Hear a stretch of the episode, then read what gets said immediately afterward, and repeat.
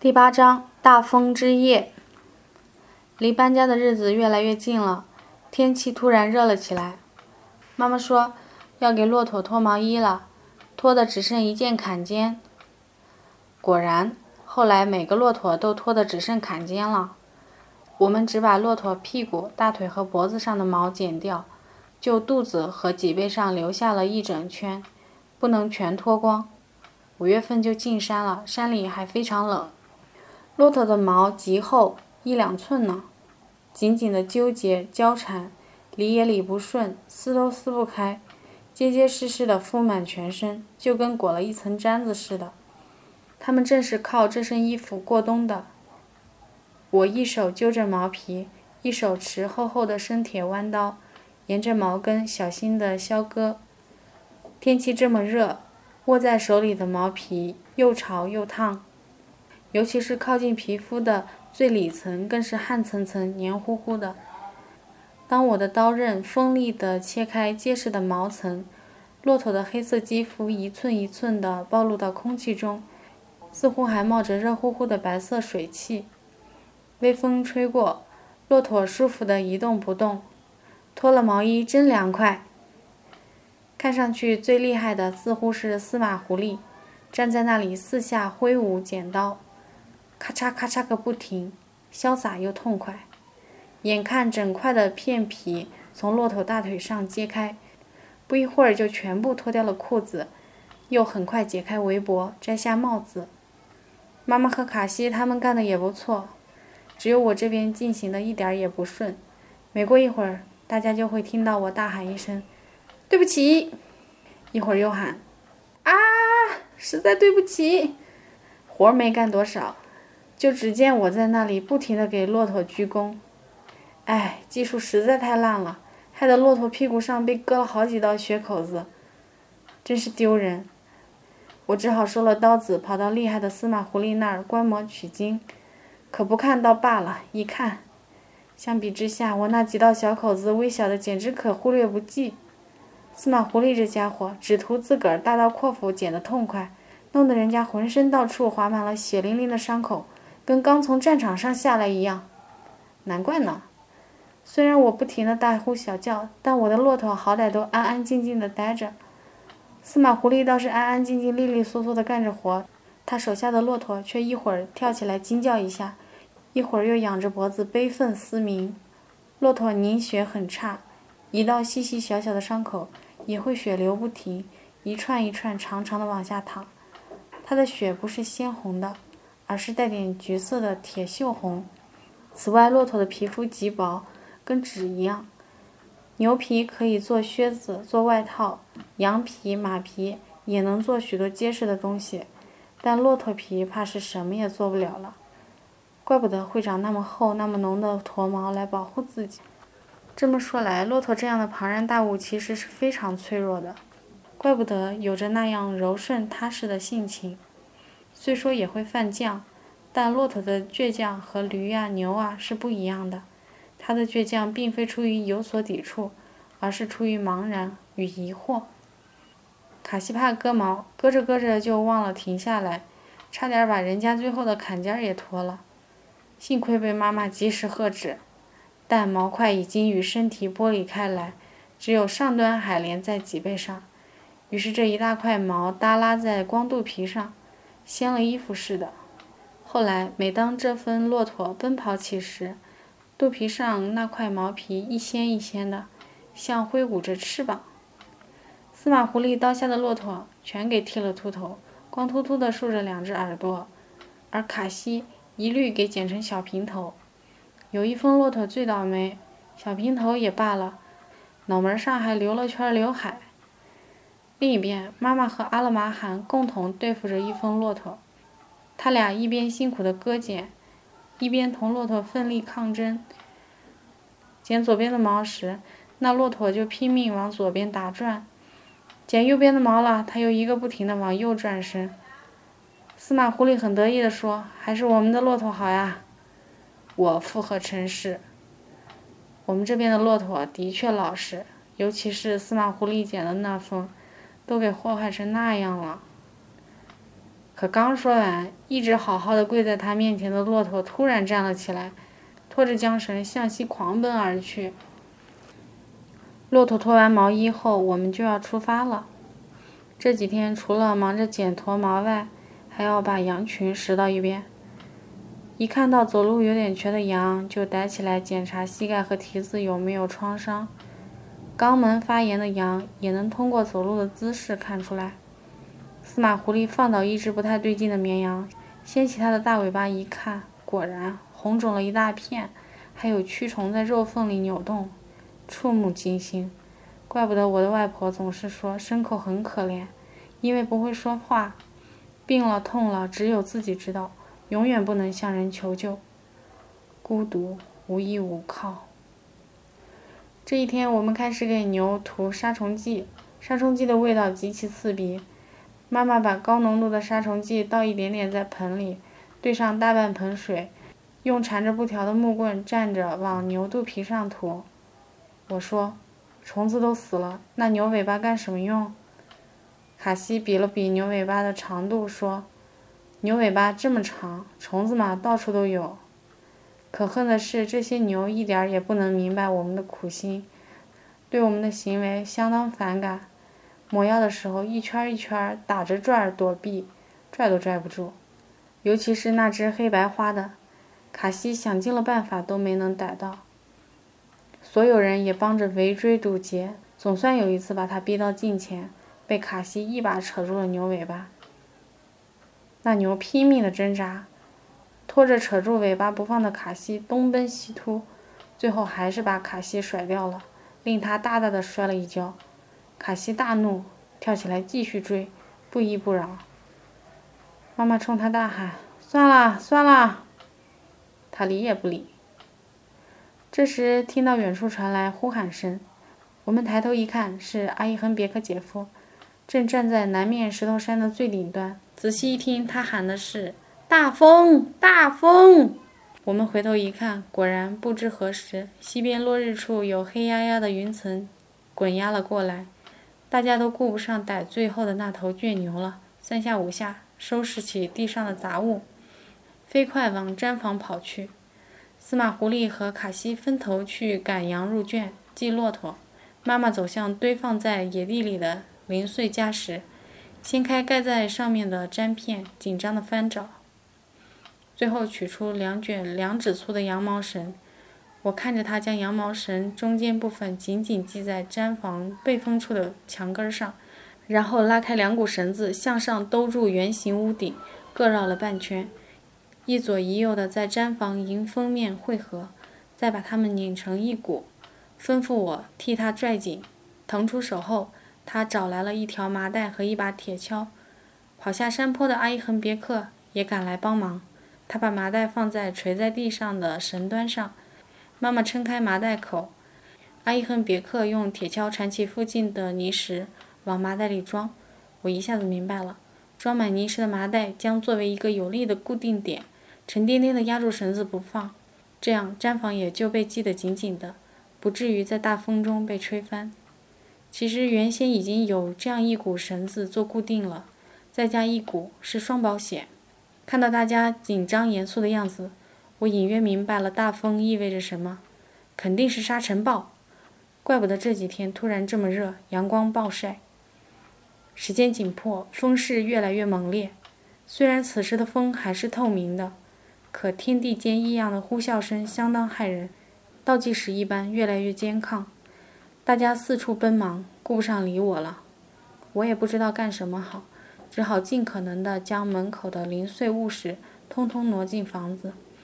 挪不动的就用碎毡片或编织袋盖住，再压上石头，以防被风刮跑。连火坑边的牛粪也想法子给压住，盖上石头了。大铁盆没地方放，就反扣在地上，也压了几块石头。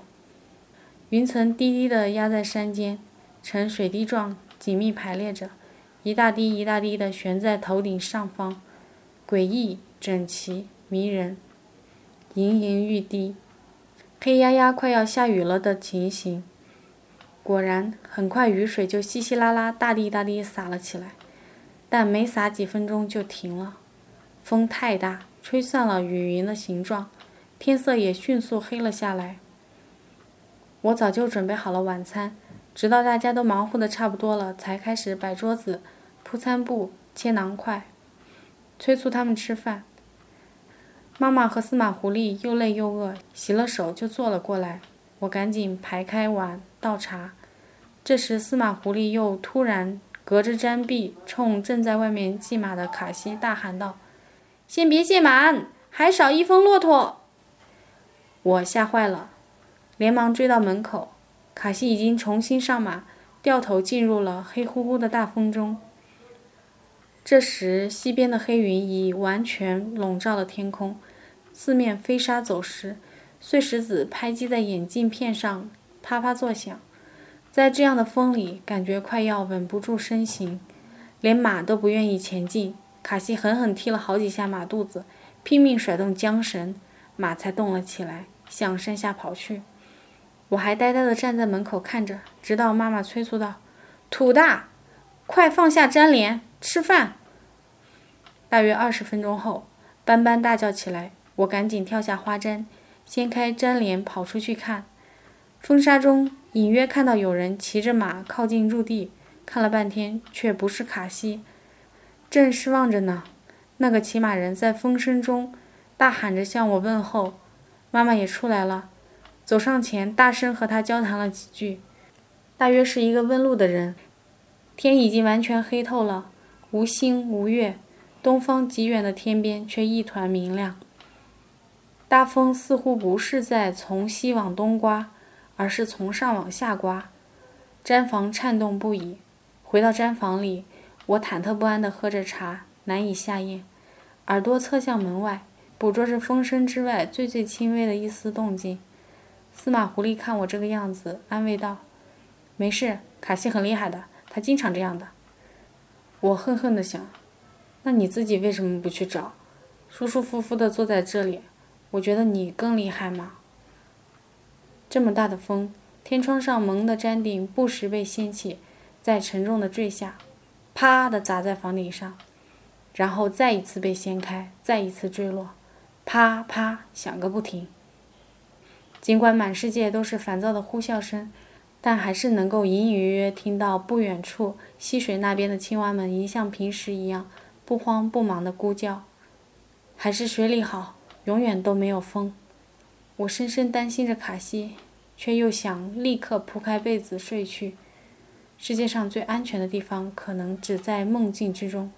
只有熟睡着的身体，最安静舒适。大家都还在等待。饭吃完了，我收拾完餐桌，大家还坐在原来的位置，一动不动。觉得过了好久好久，房顶传来沙沙沙的声音，不像刚才石子砸毡盖的声音了。妈妈大舒了一口气似的说：“下雨了。”我也知道，下雨就意味着风的停止。这时，司马狐狸突然说：“卡西回来了，骆驼也回来了。”我跑出去一看，果然。卡西正在不远处的山坡上系骆驼，风的尾势仍然悠长有力。我连忙重新铺开餐布，给可怜的卡西准备食物，同时也给大家摆开碗，让大家继续喝茶。我高高兴兴地说：“现在可以睡觉了吧？”大家都笑了起来，只喝过一碗茶就纷纷起身出去。原来还得检查大风有没有吹坏羊羔的棚圈。还要给棚圈盖上塑料布，防止羊羔们淋了雨着凉。但这雨下的并不大，没一会儿，风势渐渐又缓过劲儿似的重新猛烈起来。我开始铺床，大家只好先睡觉。在满天满地的风的呼啸声中，我不顾一切地向睡眠深处沉去。大约凌晨两三点，妈妈起身开灯，卡西和司马狐狸也随之起来。大家出去了很久。估计又在检查小羊和小牛的圈棚。那时只觉得天地间异常安静，没有风也没有雨，像是一切都被封冻在了冰块之中。第二天我们出门时，扎克拜妈妈不停大笑，看到被我倒扣过来压着石头的铁盆也笑，看着蒙着编织袋压着石头的牛粪堆也笑，还把卡西帕和司马狐狸喊出来一起笑，也不知道有啥好笑的。清晨风又大了起来，只是没有昨夜那么疯狂了。气温陡降，我翻出羽绒衣穿上，还是冷得不得了。开始过寒流了，气温骤然降到零下十几度，溪流冻得结结实实，青蛙们不知去了哪里。唉，躲过了风，却躲不过寒冷啊！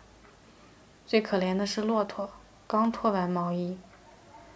当骆驼们顶着刺骨的寒流走在搬家的路上，若是知道了自己身上驮着的那些大包小包、沉重无比的东西就是自己的衣服，肯定气死了。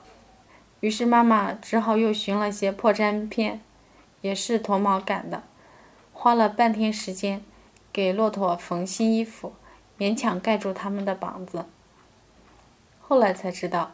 我们所在的位置只是这场沙尘暴的边缘地带，也就是说，只是被鞭梢扫过而已。加之又在丘陵地区，还不算怎么强烈。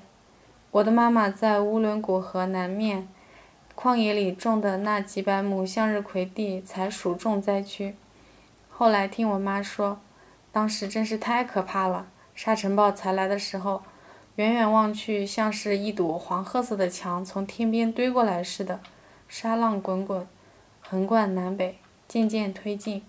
他和外婆都给害坏了，还以为这下完了，刚出新芽的土地肯定会被洗劫一空，搞不好得重新播种。幸亏家里没有搭帐篷，只是在大地上挖了一个坑，上面盖一个顶，全家人就住在地底下。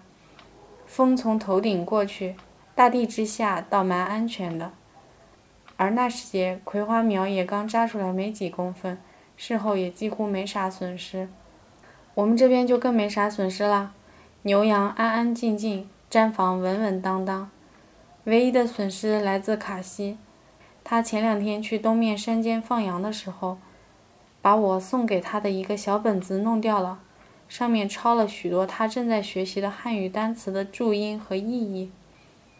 当时他倒一点也不担心，反正这片荒野从来都不会有人来，牛羊也不会去吃，狼也肯定不要，丢是不会丢的。在荒野里寻找失物，只是时间上的问题。我说：“那么大的地方怎么找呀？”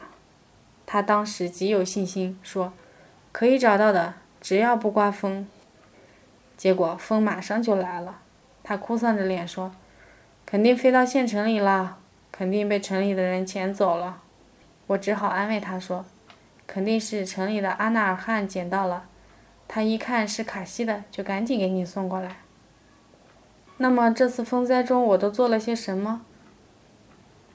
我花了许多功夫在大风里追逐被吹跑的东西，并一一捡回毡房中妥善放置。包括半截扫帚、一块破铁皮、一截烟囱和一条破麻袋，也非常辛苦。觉得自己还算是细心，还算有眼色吧。结果等妈妈和司马狐狸他们加固完房子回来一看，花山边的空地堆得满满的，便皱着眉头又一一扔了出去。我连忙说：“外面有风。”他们说：“有风怎么啦？”要被风刮跑，他们一边扔一边说：“刮跑了再捡回来嘛。”我一想，有道理。对了，还有一件有关抹杀虫剂的事。后来的事实证明，我们多此一举了。抹过药的牛自然没有生寄生虫，但那头没有抹过药的黑白花牛同样也没有生。它真聪明。